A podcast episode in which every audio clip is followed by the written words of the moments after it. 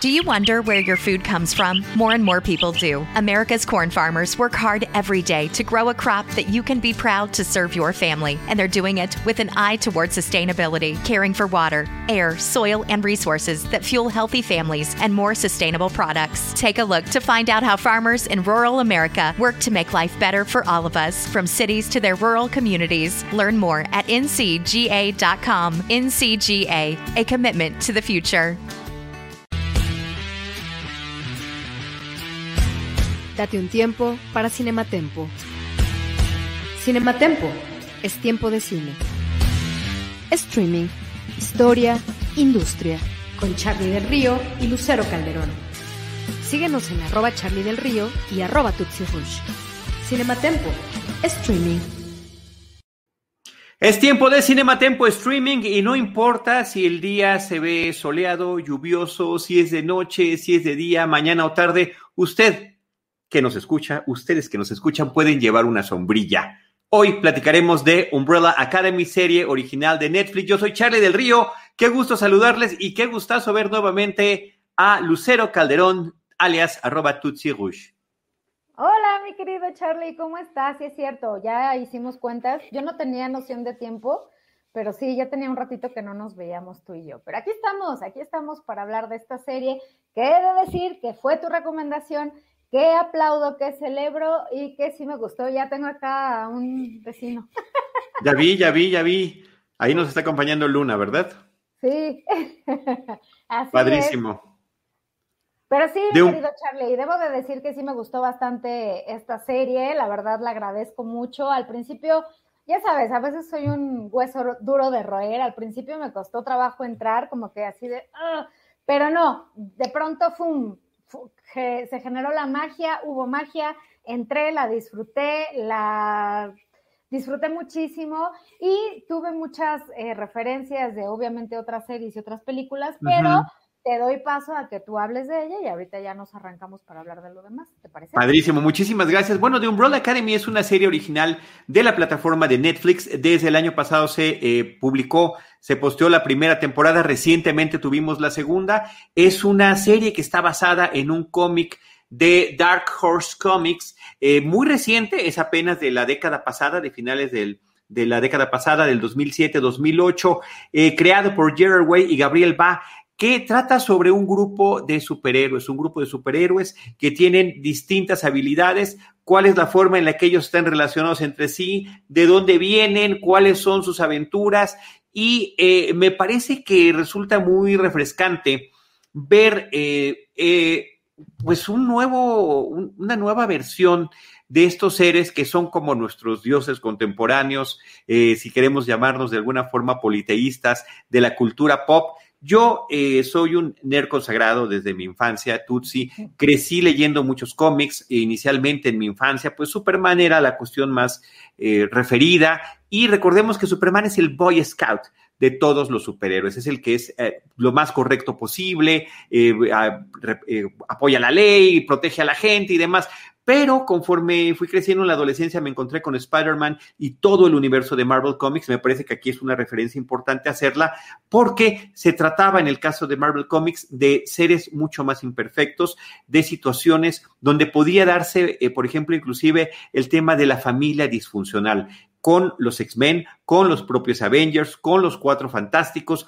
Y me parece que este tema de la familia disfuncional, el cómic de Dark Horse llamado The Umbrella Academy, lo lleva a un grado superlativo muy interesante. Y hay otras cosas que si bien tienen referencia, tiene también de Umbrella Academy un rompimiento. Casi siempre hay un personaje que es un mentor, que es el líder del equipo, ya sea Superman de la Liga de la Justicia, ya sea Reed Richards de los Cuatro Fantásticos, el profesor Charles Xavier de los X-Men, y que siempre tienen este aspecto bondadoso, em, de conciliación, de unión, de promoción de la labor en equipo. Aquí el, padre adoptivo de estos individuos de los que igual les vamos a estar platicando el día de hoy, no podría estar más desconectado de eh, a quienes llama hijos. Se desconecta a tal grado que ni siquiera los llama por su nombre, simplemente tiene números del 1 al 7. Entonces me parece que ese es otro rompimiento interesante. Es una serie con una eh, donde se maneja el tema del viaje en el tiempo y me parece que lo hace de una manera sensacional.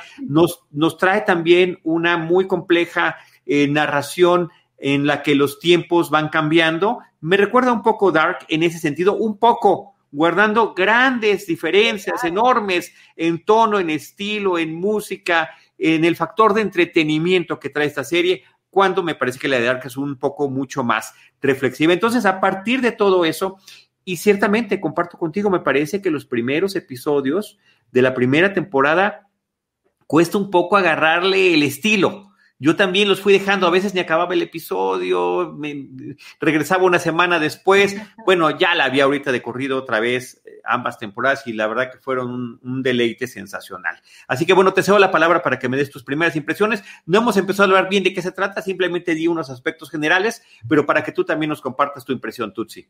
Sí, fíjate, coincido contigo en esa cuestión de, efectivamente, pensé en Dark, obviamente por la cuestión de los viajes en el tiempo, del apocalipsis, porque también hay un tema de claro. del mundo, de que se va a acabar y que tienen que salvarlo y, y saltan en el tiempo uno de los personajes, que de hecho es el número 5, el más chavito, el niño que vemos ahí en la pantalla, eh, él salta mucho en el tiempo, tiene esa capacidad, cada uno tiene un superpoder, en cierta forma, y él salta en el tiempo y lo que hace es como tratar de evitar que se dé el apocalipsis, pero pues estos saltos lo llevan a diferentes aventuras, a diferentes épocas. Justo en la segunda temporada nos vamos a centrar en la década de los 60 del siglo pasado. Eh, hay muchas referencias políticas a John F. Kennedy, hablan del asesinato de, el posible asesinato, están a unos días de que acontezca el asesinato de John F. Kennedy, eh, puede haber una guerra nuclear, etcétera, etcétera, etcétera. Entonces, bueno, yo pensé por estos viajes en el tiempo y el apocalipsis en Dark, en Dark. También pensé en los X-Men, porque son, así como lo dijiste, son eh, pues personas como que están, muchas de ellas eh, empezaron a aprender eh, a controlar sus poderes, a ver hasta dónde son capaces de llegar, hasta dónde no, etcétera, etcétera, etcétera. si me lo permites, mi querido Charlie, ¿de qué va? Pues es una familia de superhéroes disfuncional, que es algo que me gusta mucho cómo la vendieron, eh, que se reúnen después de mucho tiempo de que todas las piezas, los elementos, los superhéroes están pues, dispersos haciendo su vida por la muerte de un progenitor. En este caso es este hombre que tú dices, un hombre científico, filósofo, eh, como tú lo dijiste, que pues, es cero apegado a, sus hijos, los llama por números. Eh, y se reúnen a partir de la muerte o a raíz de la muerte se reúnen y tienen, empiezan como a Primero empiezan a decir que si el papá alguien lo mató o no lo mató y a partir de ahí empieza a desarrollarse toda la trama. Yo creo que aparte es como que la que cuesta un poco porque no sabes hacia dónde va en los primeros capítulos. Dices, bueno, eh, son superhéroes, pero van a ser detectives o, qué onda. Pero bueno, ya conforme pasan los capítulos, ya vas agarrando la onda, te vas, te vas adentrando en la psique de cada uno de los personajes que todos tienen algo, o sea, todos tienen algo con lo que de drama, pero también de, eh, esta manera de plasmar los eh, poderes de una manera bastante cómica, mi querido Charlie. Yo disfruté muchísimo a, todos los personajes, de verdad. Uno de mis favoritos es sin duda alguna el de, mm, ah, se me fue el nombre, pero el del actor, eh, ¿qué número tenía? El, el que es así como súper, que siempre está drogado. sí. Es el Klaus, me imaginé, me imaginé que ese sería el tuyo, ¿eh? Me imaginé que ese sería el tuyo. Me encantó porque además es irreverente, es este grosero, pero es divertido, pero tiene como que esta, esta humanidad y sensibilidad también. Es un chico homosexual, ¿no? Y, me gustó también la manera, justo él, Klaus. Eh, pero ¿qué número tenía Klaus? ¿Era el 6? Creo que era el 6. Bueno, no importa, pero es no importa. No, me sé el número. No importa. Cuatro, es número cuatro. Klaus es el número cuatro. No es relevante, pero es como que a mí se me hizo muy divertido. O sea, me encantó el personaje. Además, siempre está, el poder de este personaje es que puede ver a los muertos. Entonces vive muy atormentado porque no quiere verlos, porque no sabe cómo manejarlos, porque le dan miedo, etcétera, etcétera. Entonces, para evadir esa realidad, siempre trata de estar o borracho o drogado o con un churrito, con un ácido, pero es muy divertido. Yo adoré ese personaje y sí, es el 4, mira, ahí está. Y también lo que te quería comentar es que eh, justo ya dijiste quiénes son los creadores de la serie, quiénes la llevaron a la pantalla y demás. Pero lo que te tengo que decir que es muy interesante, el creador del cómic es un chavo estadounidense que es cantante, es un vocalista de una banda que muchos conocen que se llama My Chemical Romance. Eh, bueno, el chavo se llama Gerard Gray. No, wait, wait, wait, wait. Gerard Way. Él fue el que, el que creó y estaba leyendo sobre él y fíjate que tiene una vida interesante. Yo creo que también por eso hay que saber quién, quién fue el creador para comprender un poco sus personajes. Eh, el cuate pues sufrió mucho bullying y demás y en diferentes momentos de su vida quiso quitarse la vida, quiso suicidarse. Entonces, bueno, por ciertas razones no sucedió, eh, se enfocó en el arte, en obviamente la expresión artística, eh, vocal, musical, porque pues justo él es el creador del cómic. Y la verdad es que está bastante interesante su, su vida y pues mira, creó un cómic con estos superhéroes que son muchas veces más que superhéroes, antihéroes, son como más, más humanos, son más humanos con poderes, ¿no? Quiero, quiero ponerlo así. Y, sí, extraordinariamente falibles. Eso, eso me parece que es una cosa muy importante. Y nada más subrayar, además de Way, está Gabriel Bá, que es, que es brasileño, el co-creador, quienes, quienes armaron entre los dos esta historia. Así es, Charlie. Y la verdad, yo disfruté muchísimo. Sí tiene ahí unas cosas muy locas, la neta, muy locas, pero yo me reía, o sea, sí era así como, wow, o sea, y algo que disfruté y que tengo que decirte, mi querido Charlie, el soundtrack. El soundtrack. Ah, bueno. es espectacular, es espectacular. Los capítulos, mi querido Charlie, y paraba, paraba para poner el, eh, bueno, la marca, la aplicación es Shazam, y así captar cuál era, ¿no? Claro. Y ese soundtrack está delicioso porque lo aderezan con las escenas de acción y las escenas de, las escenas, perdón, de batallas, de encuentros y demás que están, uff, formidables. Tiene, como un, perdón, perdón que te interrumpa, tú, si para mí es muy importante subrayarlo también. De repente es muy videoclipera la serie y aprovecha que incorpora una serie de canciones eh, de diferentes épocas. Me parece que hay muchas de los ochentas, eso es importante comentarlo, y que los personajes ya sea en una batalla, ya sea en un baile, ya sea en alguna discusión o en diferente o en una persecución, la música está funcionando como un elemento importantísimo. Fíjate que antes de esta grabación, hace un rato el día de hoy, volví a ver una vez más el primer episodio. Y déjame y te voy a invitar a que lo hagas y quienes ya vieron la serie a que también lo hagan, porque teniendo los conocimientos de todo lo que ha pasado en las dos temporadas, volver a ver desde el principio ya sabiendo a dónde van a ir las cosas a cada uno de ellos, me parece que es padrísimo. Y en esta parte del reencuentro que estabas tú mencionando, a partir de la muerte del, padre adoptivo de Reginald Hargreaves, que es el nombre del personaje, o el monóculo, como también se le conoce, que habían pasado ellos 10 años sin haberse visto, ponen una, uno de ellos pone una canción en un disco, eh, el número uno es el que la pone, cada uno está en diferentes habitaciones de la casa, de repente vemos una toma abierta como si estuviéramos viendo una casa de muñecas partida a la mitad, viendo cada, cómo cada uno de ellos está en diferentes eh, cuartos y todos están escuchando la canción y cada quien está bailando su propio ritmo. Mm, Esa parte me pareció totalmente de Breakfast Club, por ejemplo, eh, en la forma en la que está contada visualmente con el soporte de la música. Y así sucede a lo largo de, todas las, de toda la serie, de las dos temporadas que estamos viendo. Childhood is wanting a variety of different baked sweets and someone telling you no. Adulthood is wanting a variety of different baked sweets and being able to go right to Mickey D's to get every single one you want. Whenever you want. Get the new glazed pull apart donut and a 99 cents any sized iced coffee with pumpkin spice flavor. Sweet. Prices and participation may vary. Limited time only. Iced coffee promo available until 11 a.m. Ba da ba ba ba. Además tiene muchas escenas de acción, Charlie, que yo agradecí sí. mucho, que disfruté muchas escenas de acción, de encuentros, de batallas, de peleas, eh, pero muy bien llevadas y además eh, sí videocliperas, pero también con uh -huh. este estilo o esta impresión me da como un poco cinematográfica, ¿sabes? O sea, como, como, como tomas muy alocadas. ¿Sabes? Una de mis favoritas, que además la repetí varias veces porque me encantó, eh, es de la primera temporada, si no mal recuerdo, cuando están en un boliche. Ajá, es el final de la primera temporada, sí.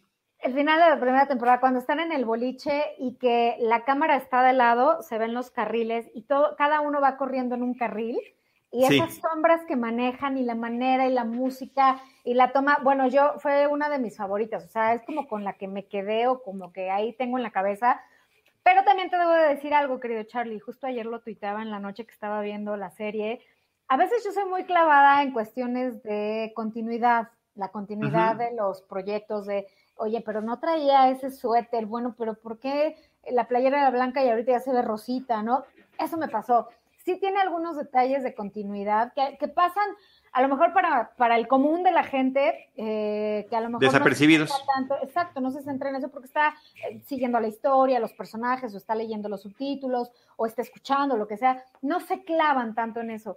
Pero yo sí me clavé mucho y era con el personaje de, de Allison, de la chica... Tampoco me acuerdo el nombre, el número, perdón pero bueno, de Allison, que es la segunda que vemos ahí de, con una sombrilla color eh, moradita. Número 3, eh, número 3. La, ponían brutal, o sea, salía con chamarra en unas escenas que era la misma escena, pero obviamente y en otra ya no traía la chamarra, y después al principio traía una playerita blanca, después ya era como rosada. Entonces yo dije, ay, ay, ahí como que se les fue, se les fueron esos detalles que yo sí percibí, pero bueno, son, son nimios, ¿no? O sea, hay que comentarlos si tiene esos errores, pero eh, no, en esta balanza, pues obviamente pesa más como que lo bueno, la propuesta, la historia, los personajes. Se hacen personajes muy entrañables, creo yo. Creo que también ese es uno de sus aciertos. Y muy complejos. Complejos, entrañables, humanos, que como somos nosotros los seres humanos, así, tal cual, pero me gustó porque, porque como que aunque no te pasan toda la historia de cada personaje y su mamá y su papá y por qué nacieron, o sea, lo mencionan un poco, pero cada personaje está como muy bien constituido, o sea, está como muy bien delineado. Eh, yo, de verdad, yo disfruté muchísimo la serie. Me pogo, pogo, pogo, pogo, pogo. Pogo, ese no es humano, es un chango. ese no es humano. Pero qué personalidad tiene. Pogo es un personaje que, aparece desde la primera temporada, es un chimpancé que no nada más usa ropa humana como lo estamos viendo allí, ya es de edad avanzada, habla, es como un miembro más de la familia, es un, es un, eh, tiene una inteligencia superior, no nada más a la de su raza, por supuesto, sino a la, de los humanos, y eh, Toda la serie nos va presentando pequeños misterios, nada se nos explica hasta que de repente hay algún flashback. Hay un flashback sobre la historia de Pogo en la segunda temporada, en el prólogo de uno de los episodios, que yo la vi como tres veces. Me parece que en sí misma pudiera ser incluso un, un cortometraje. Eh, también la música allí es, es, formidable, la que utilizan. ¿Cuál es el origen de Pogo? Desde eh, que era un bebé hasta la forma en la que eh, llega a formar parte de la familia, del grupo de Reginald Hargreaves, este multimillonario misterioso que es el que adopta a todos estos chicos. Perdón que te interrumpiera, pero nos puso la imagen eh, nuestro productor Jaime Rosales, a quien le mandamos un saludo y eh, creo que hay que celebrarlo. Sí, sí, claro. no, para nada, está súper bien lo que estás hablando, la verdad creo que nos complementamos. Yo debo de confesar que me cayó mal el personaje. Eh, es muy tierno visualmente, muy bien hecho, ¿no? La cuestión técnica, bla, bla, bla, bla, eso está bien. Eh, pero ya como personaje me cayó muy mal porque decía, puta madre, este güey tiene mucho conocimiento y sabe muchas cosas, ¿por qué no se las dice? ¿No? ¿Por qué, no, les, ¿por qué no les ayuda? A, ¿sabes? Como adelantar un poco ese entendimiento, como que se quedaba callado y a la mera hora sí aparecía de la nada, así como, como Mero Simpson del bush, del arbusto. Sí, sí, sí. Y, así de pronto de, tiene razón, es correcto lo que dice la señorita tal, ¿no? O sea, como que dices, puta, ya lo sabías, ¿y por qué no dices? ¿Por qué no ayudas? ¿Por qué no? Pues estos están devanando los sesos y tú tienes la información y no les ayudas, ¿no? A mí me parece que, que, más bien tendría como una cuestión de como que es demasiado respetuoso hacia la familia y como que pretende no intervenir. Esa es la impresión que me dio en la defensa de Pogo. Permíteme defender a Pogo. no, a mí no. A mí no, o sea, como que sí, sí es un personaje que dije, híjole, o sea, ah, ¿no? Este, no sé, ojalá que existan, este, exista gente que me apoye, pero a mí sí me sacó mucho de onda. De hecho, me quedé pensando y dije, bueno, ¿qué pasaría si lo sacáramos, si no existiera en la serie, ¿no? Este, no, bueno, sí, sí, tiene su, sí tiene sus cosas que, digo, inclusive con la historia de número uno, tiene mucho que ver. Entonces, eh, entender la historia de, la evolución de número uno y entender la historia de Pogo están íntimamente relacionadas, ¿no? Y la canción que ponen cuando tenemos este prólogo, em, flashback en la segunda temporada sobre el origen de Pogo es ni más ni menos que Major Tom de Peter Schilling, esta canción sobre un astronauta, ¿no? Entonces me parece que queda extraordinario imagen sobre el tema de la historia que va manejando. Eh, un poco también parte de la premisa de esta serie es que hubo una serie de individuos que en cierto día del año de 1989 nacen todos, todos en esa misma fecha, pero la, la cuestión curiosa era que las mamás hasta ese día no habían estado ni siquiera embarazadas, sino que tuvieron una especie de embarazo acelerado eh, en un solo día y dieron a luz a estas criaturas, eh, treinta y tantas o cuarenta y tantas. 43, 43. Y resulta que Reginald Hargreaves, al enterarse de esto, adopta a la mayor parte de a, las, a los más que puede conseguir, que justamente son siete. Cuando la serie inicia, solamente hay cinco, porque uno había fallecido y otro estaba desaparecido. Entonces, eh, es interesantísimo cómo se conforma este primer episodio para ver lo que va a suceder. Y eh, el tema que tú lo mencionabas hace ratito es que existe la posibilidad de un apocalipsis. Uno de ellos ya vio ese futuro y sabe qué va a suceder y van a tratar de estar evitando ese apocalipsis en esa primera temporada. Eh, también me gusta mucho, hay muchos temas que maneja eh, la, la, historia en, en términos de narrativa. Por ejemplo, la primera temporada arranca con el personaje de Vania, que es Ellen Page. Ellen Page, digamos que es el miembro eh, histriónico más conocido, más relevante del reparto. Ella siempre encabezará con su nombre, el, aunque no necesariamente sea el, personaje principal, pero ella es la que siempre está hasta adelante, posiblemente por la fama que ella tiene, ¿no? Su personaje se llama Vania, ella es la número siete. Ella, eh, pues eh, cuando empieza la serie, vemos que su vida es como un poco trágica y triste porque vio crecer a todos sus hermanos con poderes sin que ella hubiera descubierto el suyo. Y está tocando el piano. Y en lo que está tocando el piano vamos conociendo a cada uno de sus hermanos a lo largo de una edición de estas vistosas que estamos platicando, videocliperas, a lo largo de esto. La serie, esa primera temporada, termina con ella tocando el piano también. Entonces hay esa, esa parte el violín, perdóname. El violín. Entonces, eh, em, empieza con el violín la temporada y termina con ella tocando el violín. Y está el tema del apocalipsis, ¿no? Eh, la segunda temporada empieza también con un apocalipsis, pero es diferente. Me recordó un poco eh, lo que sucedió con Star Wars y el Imperio contraataca, que todo el mundo decía, es impresionante la batalla final de Star Wars, A New Hope, una nueva esperanza, como se le conoce ahora, la película original del 77.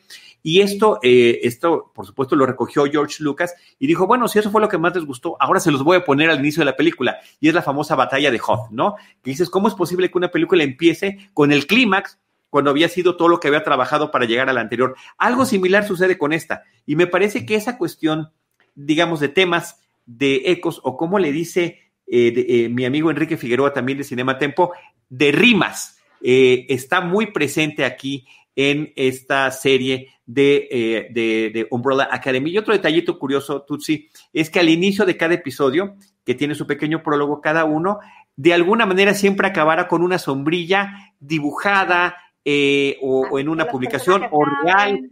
Ajá, eh, de una forma muy creativa y me parece que, se, se descubre muy deliciosa en cada episodio. Por eso no es casualidad que el señor Charlie del Río y una servidora hayamos este, promocionado este programa con nuestras sombrillitas. Así es, así es, así es, efectivamente. Y vimos, y vimos cómo la fotogenia, con o sin sombrilla, juega un papel primordial en ese tipo de publicaciones. yo, yo debo de confesar que me sentí un poco apenada por hacer eso, porque pues, no, no sé, como que a veces me cuesta hacer ese tipo de cosas. Si vemos la foto, no, no se nota esa pena, ¿eh? estaba, yo así de, ¿cómo me pongo? Entonces me puse así y quien me la tomó, pues me captó en ese momento y, bueno. Ya, Quedaste inmortalizada. Ya, con una gran sonrisa. Pero bueno, eh, pero bueno, este, sí, efectivamente lo que estabas comentando acerca de, de esta serie, eh, es como muy ecléctico, ¿no? Eh, quiénes son los personajes y quiénes son los actores que los interpretan. Sin duda alguna, la señorita Ellen Page, canadiense también, canadiense igual que la serie porque la filmaron mucho en Canadá. Ahí está. Ahí está la foto. La, famoso, la ah. famosa foto de la sombrilla. Sí, ¿qué tal, eh? Pero, ay, mi querida Chava. Mira, nada más. Un poco más serio, pero ¿qué te puedo decir? Sí, sí, pero bueno, pues ahí está nuestra publicación. Quedará Gracias, James. Eh, sí, sin duda Ellen Page es la más famosa de todos ellos. Eh, también me causó mucho conflicto al principio su personaje, debo de confesarlo, Charlie, porque ya cuando descubre quién es y los poderes que puede tener y la capacidad, como que la sentí medio piña, ¿eh? Así como que, ay, voy a agarrar revancha, ¿sabes? Esa parte como que me brincó un poquito, como que dije... Sí, pero cuando ves el pasado que vivió, muy tormentoso también, incluso en momentos de reclusión también como que puedes entender todo ese resentimiento acumulado, ¿no? Claro, porque además los hermanos pues no la tomaban tan, o sea, claro, la querían y demás, pero pues no era su igual, ¿no? Porque todos, según pensaban que ella era la única que no tenía poderes y los demás sí, entonces son como, bueno, sí somos hermanos, pero pues tú estás como más para allá, ¿no? O sea, tú no, no participas. Y también ahí tiene mucho que ver el mentor, ¿no? El papá de todos ellos. Claro eh, que también dices, híjole, qué, qué, qué, qué, maquiavélico, ¿no? Qué maquiavélico fue. Eh, y con respecto a los demás, son, son muchos actores que, claro que han hecho cosas, no digo que no, pero que sin duda este proyecto les abrió las puertas, ¿no? Sí. Eh, por ahí tenemos al número uno, que es Tom Hooper. Hooper, Hopper. Tom Hopper británico, ¿no? Que tuvo algunas participaciones en series británicas y demás, estuvo en Game of Thrones. En Game of Thrones tiene un personaje interesante. Sí, pero, pero no era como de los wow. No, no, no, no. Y creo que aquí sí, o sea, aquí pues obviamente su carrera va a despuntar. Eh, también el, número cuatro que a mí me cayó súper bien, que se apellida Shiran. Shihan. Eh, Shihan, Shihan. Eh, también me cayó súper bien y, ya estuve, sabes, ahí buscando qué onda con él. Eh, es irlandés. Bueno, ahí tenemos a Cooper. El que estoy hablando es un cuate irlandés que de hecho, ¿sabes con quién anda? Anda con Sofía Butela, esta chavita. ¡Wow!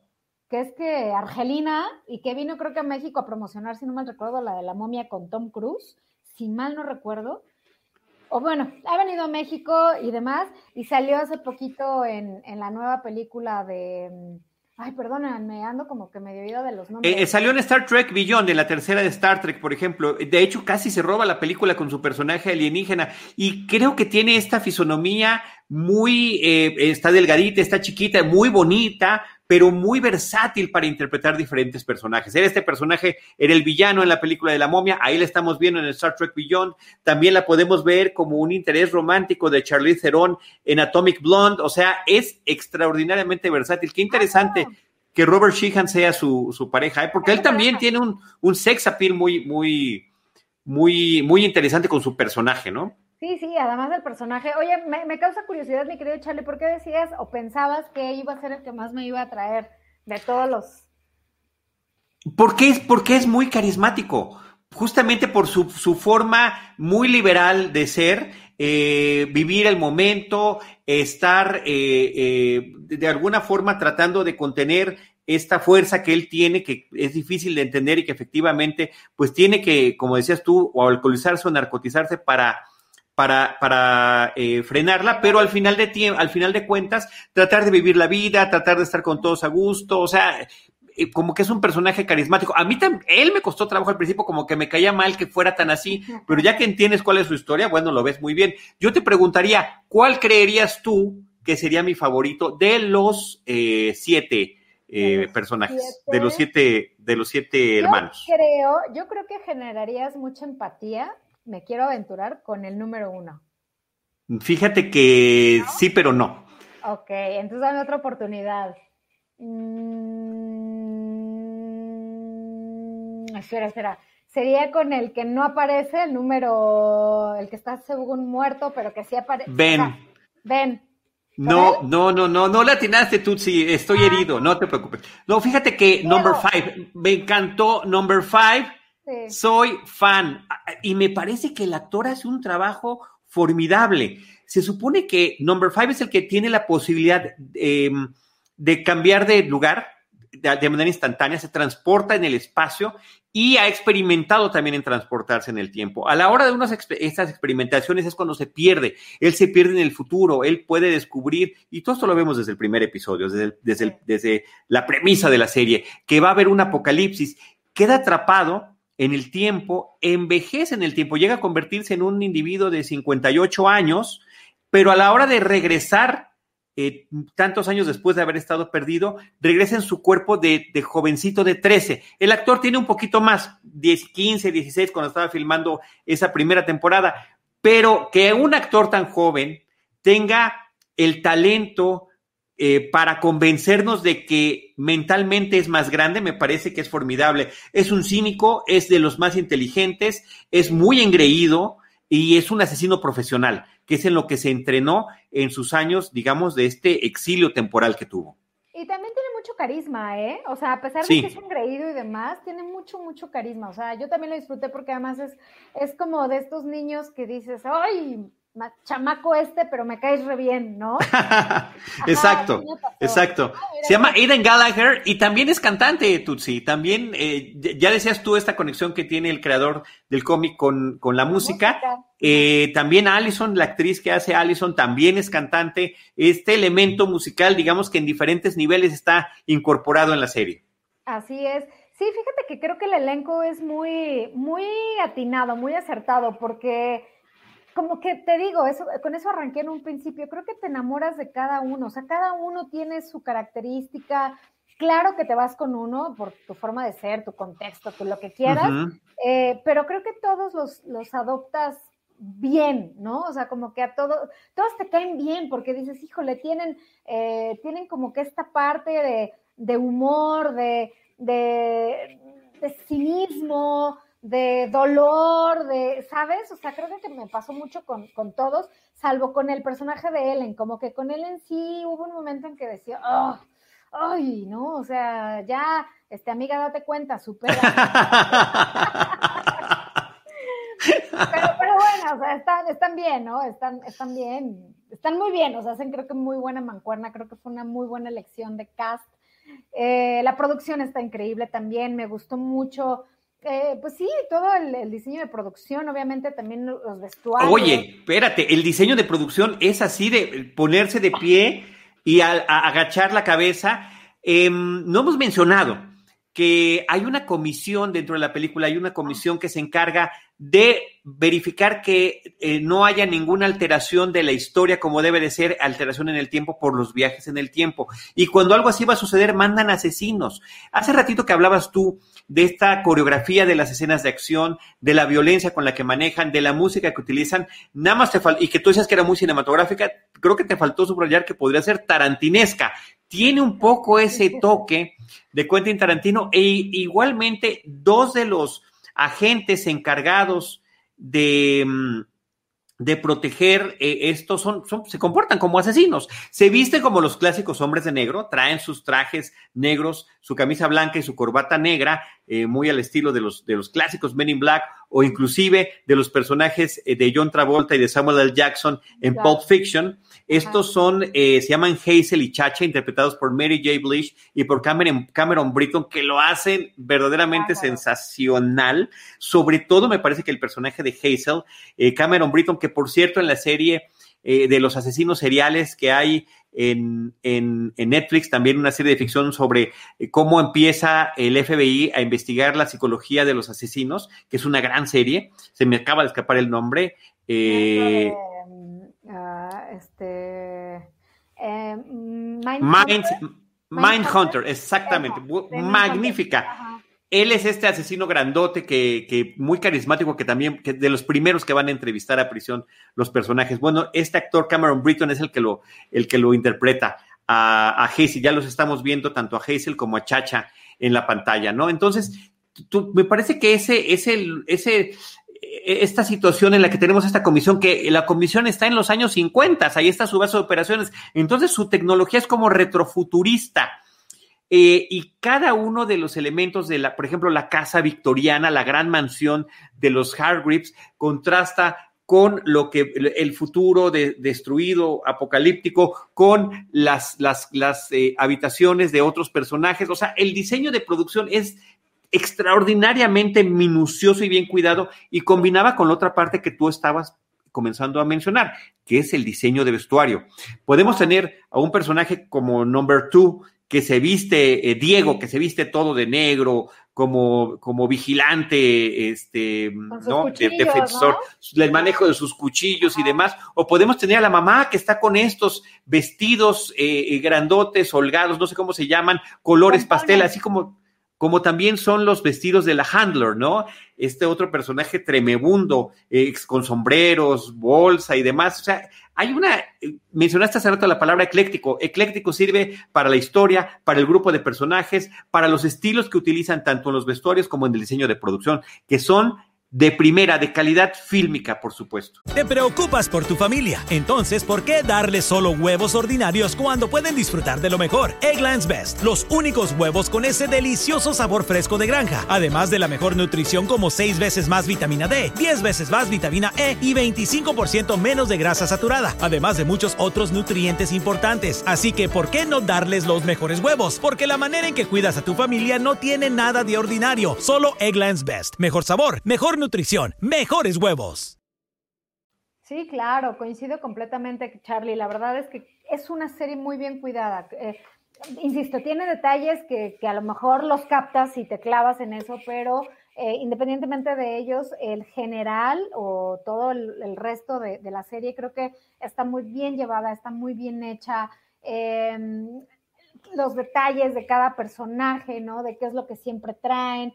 Y lo que a mí me gustó también mucho, que se me hizo, la verdad, algo muy original, es que cuando ya vamos a la segunda, a la segunda temporada, ahí vamos a entender el por qué cambian la apariencia, porque por ejemplo, eh, si nos centramos en el número 3, que es Allison, Allison en la primera temporada es una chava que se viste mucho de cuero, como que siempre la visten de, de piel, de cuero, y trae como una coleta, una media coleta, cabello rubio, rubio con oscuro, ¿no? Chino. Y en la segunda temporada, como vive en los 60, pues ya la vemos completamente diferente. Es Lacia, ¿no? Ahí la vemos, es como ese personaje en la primera temporada y en la segunda, pues ya es, es Lacia, es una mujer que se casó, ¿no? Etcétera, etcétera.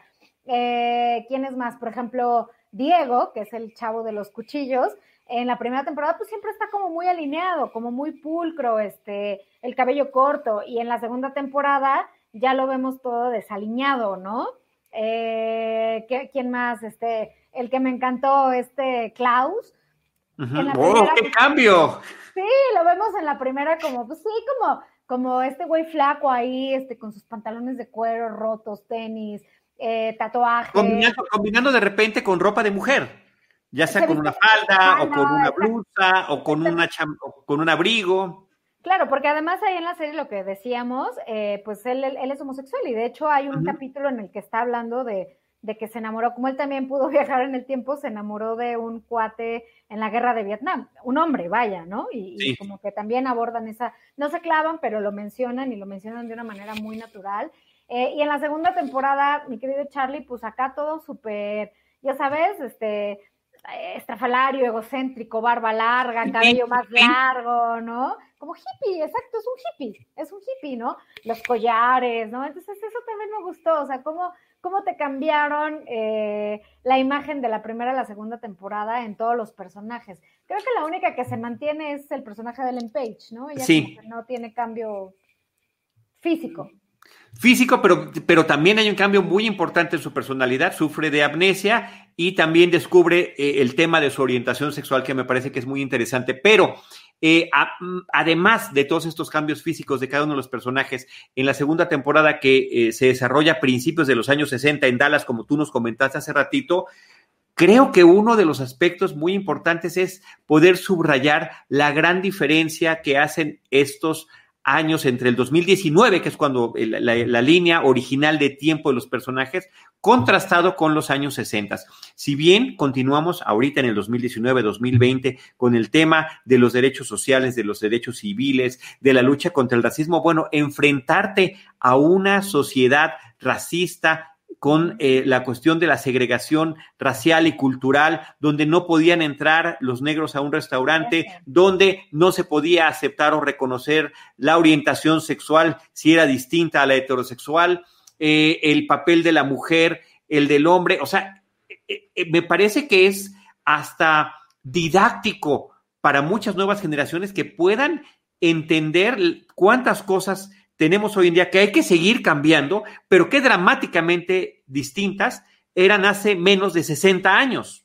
En ese sentido, Charlie, yo tengo como muy grabada una escena de la segunda temporada, que es cuando ya, ahí me confundo un poco si era la primera o la segunda, pero bueno, es, una, es un capítulo en el cual Allison, el número 3, esta chava de color, eh, pues llega del 2019 al 1963. Todos llegan a los 60, ¿por qué? Porque ya en la primera temporada eh, para evitar este apocalipsis y morir ellos y tratar de detenerlo. El número 5, que es el niño, lo que dice es que, pues bueno, voy a tratar de llevarme a todos ustedes, agarrémonos de las manos, vamos a, viajar en el tiempo para evitar que, muramos, ¿no? Y podamos, y podamos hacer algo para detener el apocalipsis y cada personaje aterriza en los 60, en el 61, 62, 63 y la idea es como encontrarse. Entonces, cuando ella aterriza a esta nueva como dimensión, pon tú, pero en 1963 en Dallas, hay una, entra, o sea, cae y como que entra así de, puta, voy, ¿qué hago? ¿En qué año estoy? ¿Dónde estoy? ¿Qué pasa? ¿Por qué la gente está diferente? ¿Se viste diferente?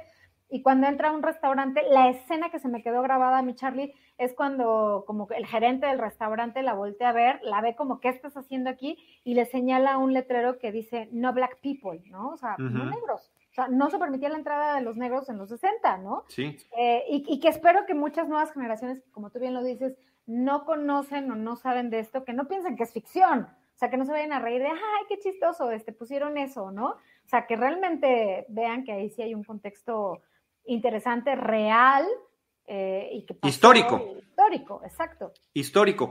Y porque además toda la, toda la cafetería, toda la gente del restaurante se calla, la voltean a ver y el otro ni siquiera le dirige la palabra, como dices tú, ah, pues simplemente con el dedo le señala el anuncio que está allí. Y después ella se convertirá en parte del activismo social y político a favor de estos derechos, ¿no? A propósito de la inminente visita del presidente John F. Kennedy a esta ciudad en ese año de 1963. Entonces me parece que esa, esa parte donde se subraya todo esto es muy, muy valiosa, muy interesante en el, en el contexto de la serie y que es una cosa que bien vale la pena rescatar. Entonces, son una multitud de elementos, Tutsi, los que hemos platicado hasta este momento, la diversidad de los personajes, el tema de los viajes en el tiempo, la forma en la que nos van contando la historia a través de pequeñas pistas donde podemos ir conociendo cuál es la realidad de este personaje, pero quizá hasta una temporada después podamos descubrir eh, por qué se comporta de esta manera o alguna otra pista sobre su pasado, eh, el diseño de producción, los detalles. Tú habías comentado que habías descubierto por ahí uno que otro detalle de continuidad. Bueno, también hay muchos detalles de continuidad que los manejan increíble. Eh, la, la primera temporada acaba mientras ellos tienen puestos sus zapatos de boliche y cuando entramos a la segunda, aunque están en otro lugar y en otro tiempo, continúan con sus zapatos de boliche, de boliche por ahí por ahí puesto, sí. Debo de, confesar, debo de confesar que justo en la escena del boliche, ahí es donde yo encontré los errores de continuidad. Y cuando arranca la segunda temporada dije, a ver, a ver si traen los zapatos.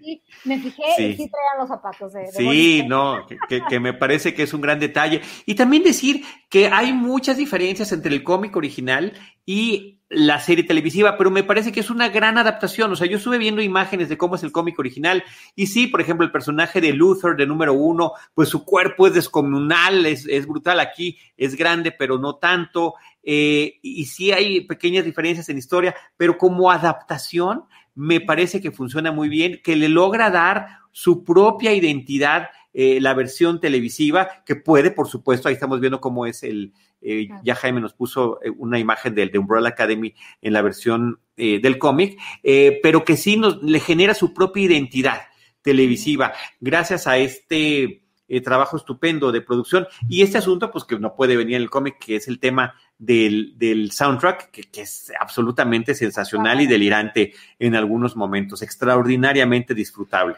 Y fíjate que en el cómic, eh, Charlie, eh, el personaje de Allison es blanca. De hecho, ahí los eh, se habla mucho de eso, de que pues ya en la versión televisiva o en la que vemos en la plataforma, es, es negra, ¿no? De hecho, es esta, esta chica. Y, y, se vuelve, el que sea negra se vuelve un aspecto muy importante. Claro, claro, sí, sin duda. Pero bueno, son como, como cambios que pasaron del, de pasar este cómic a una versión ya pues, en guion para televisión o para serie, mira, ahí lo vemos, pero que se celebra, o sea, como que dices, mira, o sea, qué bien, ¿no? O sea, qué bien que se arriesguen y hagan este tipo de jugadas. Eh, creo que quedan muy bien, porque además todos los hermanos, eh, se justifica porque todos los hermanos eran 43 los que nacieron de manera como espontánea ese mismo día, ¿no? Que ahí me recordó, por ejemplo, mucho a Sense8, esta serie de las Wachowski, que todos los que son partícipes nacieron el mismo día, igual que en esta serie, ¿no? Eh, entonces, ahí lo que se justifica en esta serie de Umbrella es eh, que como son de diferentes nacionalidades, pues se entiende que es un grupo bastante nutrido, ¿no? El Diego, que es el número, el número, bueno, dos, dos. Perdón con los números, pero pues no, me pierdo. Pero bueno, Diego se supone que es como de ascendencia mexicana, ¿no? Latina, sí. Ahí lo manejan como mexicano, pero sí, o sea, claro, lo ves y lo ves con esta piel apiñonada, ¿no? ves a número, bueno, Allison, que es negra, cuando en el cómic es blanca. Eh, ahí está, ¿no? Ese, es Diego. Eh, ¿Qué otros personajes? Vania se supone que es rusa, por ejemplo, ¿no? Vania se supone que es rusa, ¿no? Pero pues, sí, sí, sí, que es el personaje de Ellen Page. De Ellen Page. Entonces, bueno, se justifica porque está bien la elección, o sea, que, que es como muy diversa la representación cultural. Y otra cosa que ya como para finalizar, nos estamos, de la emoción nos estamos colgando mucho en este episodio, pero me parece que también es un elemento muy bonito las historias románticas que trae la serie. Eh, son diferentes, puede ser desde Me enamoré de un maniquí como aquella película ochentera, eh, la historia de Hazel con la de la cafetería, me parece que es quizá de las más bonitas, la de, la de Klaus con el soldado de Vietnam, la de Ellen Page con este interés romántico que aparece en la primera temporada, que ella toma como un soporte emocional ante el distanciamiento que tiene. Mira, ahí está eh, esta, esta actriz que salía como Samantha en Sex and the City, que era justamente el maniquí que cobraba vida en aquella película. Eh, y por supuesto la de dos hermanos adoptivos, ¿no? Entre eh, esta atracción que no, no logra concretarse entre Allison y Luther. así es. Pues mi querido Charlie, podríamos creo que seguir hablando, nos estamos apasionando mucho, pero pues, si te parece ya podríamos como que decir que en Cinema Tempo sí recomendamos esta serie, se la van a pasar bien, la van a disfrutar, eh, eso sí, no es como para tan pequeños o no es una serie tan familiar, porque pues, hay, escenas más de violencia, hay sangre, hay, hay eh, balas, ¿no? Hay, hay algunas escenas que son... Drogadicción, o sea, sí, son temas fuertes. Exacto, entonces no es tan familiar, pero creo que ya más adolescentes para arriba pueden verlo con su familia o no, lo pueden ver solo y creo que sí es una buena opción para todavía nuestros tiempos de pandemia, que ya parece no pandemia, pero bueno, para entretenerse es una muy buena recomendación. Así es, el, creador de la serie basada en este cómic que ya hemos mencionado es Steve Blackman, él es el showrunner, eh, me parece que ha hecho un estupendo trabajo, él ya había recibido algún reconocimiento del sindicato de escritores por su participación en la segunda temporada de Fargo, otra gran serie, muy interesante, me encanta la serie de Fargo, a ver si en algún momento también la tomamos Tutsi para platicarla aquí en Cinema Tempo Streaming. Así que, eh, como decía Tutsi, una recomendación de parte de nosotros dos de Umbrella Academy, dos temporadas disponibles a través de la plataforma de Netflix.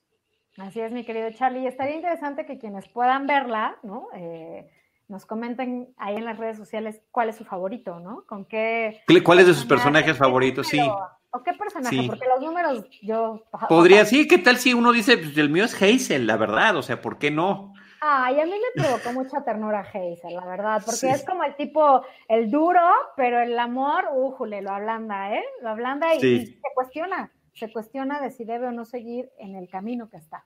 ¿No? Así es, así es, así es. Bueno, yo insisto con que mi favorito termina siendo cinco, además de que si no por la actitud, por supuesto, no por la actitud, pero sí cuando yo estaba eh, chico, pues siempre era el que peinadito, perfectamente vestidito, arregladito para ir a la escuela y demás, ¿no? No tanto de short, afortunadamente, porque si no hubiera aparecido Kiko, pero, eh, pero sí, peinado hasta con, hasta con vaselina. Muy bien, Tutsi, pues muchísimas gracias a ti, Lucero Calderón, arroba Tutsi Rush. Y yo soy arroba Charlie del Río. Los estaremos esperando aquí en Cinema Tempo Streaming. Gracias a nuestra producción de Jaime Rosales y a todos ustedes por acompañarnos.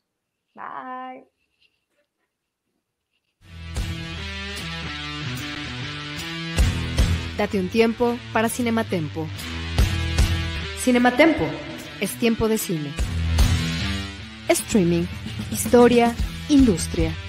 Esto fue Cinematempo con Charlie del Río y Lucero Calderón. Síguenos en arroba Charlie del Río y arroba Tutsi Rush. Visítanos en cinematempo.com.mx o síguenos en arroba cinematempo.